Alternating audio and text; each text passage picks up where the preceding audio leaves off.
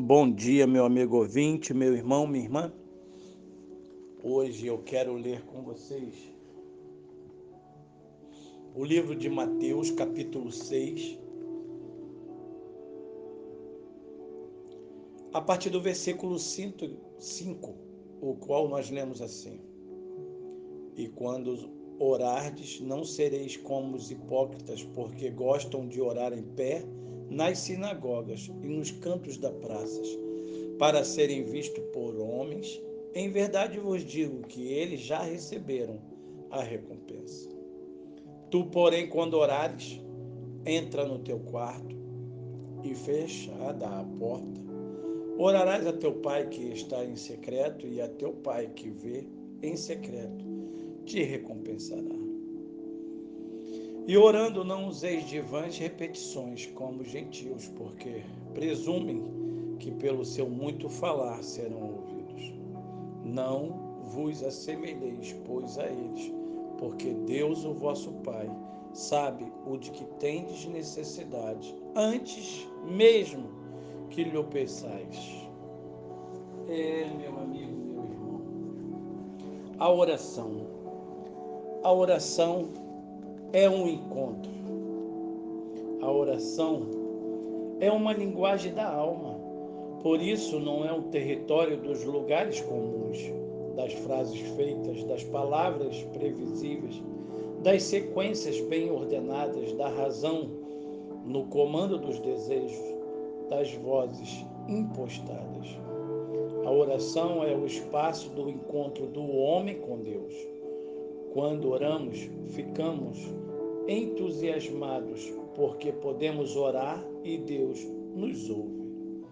Nós, os pecadores, nos encontramos com o Deus Santo, Santo, Santo e sobrevivemos e ficamos ainda melhores. O encontro é maravilhoso e temos que ficar maravilhados. A oração é o quarto do desnudamento. Deus nos vem como ele, como ele ver. Deus verdadeiramente nos vê como ele é e nós nos vamos a ele como nós somos. Ele não disfarça e nós não precisamos disfarçar. Não precisamos procurar palavras lindas, bonitas. Não precisamos impostar a voz. Não há críticos para nos julgar. Somos só nós e Ele. A oração é como se fosse um aceno final que um naufrago consegue dar para pedir socorro.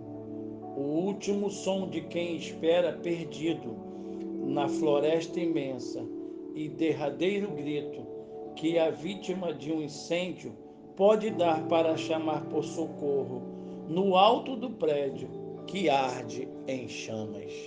É, meu amigo, a oração é a atmosfera onde o desejo humano se sente livre para se expressar diante de Deus, do nosso bom Pai, o nosso Deus, Altíssimo Senhor. A oração é um convite a uma vida de profundidade. As pessoas superficiais não oram. É nas profundidades que se ora. É na profundidade que se vive. É, meu amigo, meu irmão. Pare e pense: a oração é um instrumento poderoso, não para fazer com que a vontade do homem seja feita no céu, mas para fazer com que a vontade de Deus seja feita na terra, como diz a sua palavra. Pai nosso que estás no céu, santificado seja o vosso nome. Venha a nós o vosso reino. Seja feita a tua vontade, assim na terra como é no céu. Meu amigo, meu irmão, que Deus te abençoe, que Deus te ajude.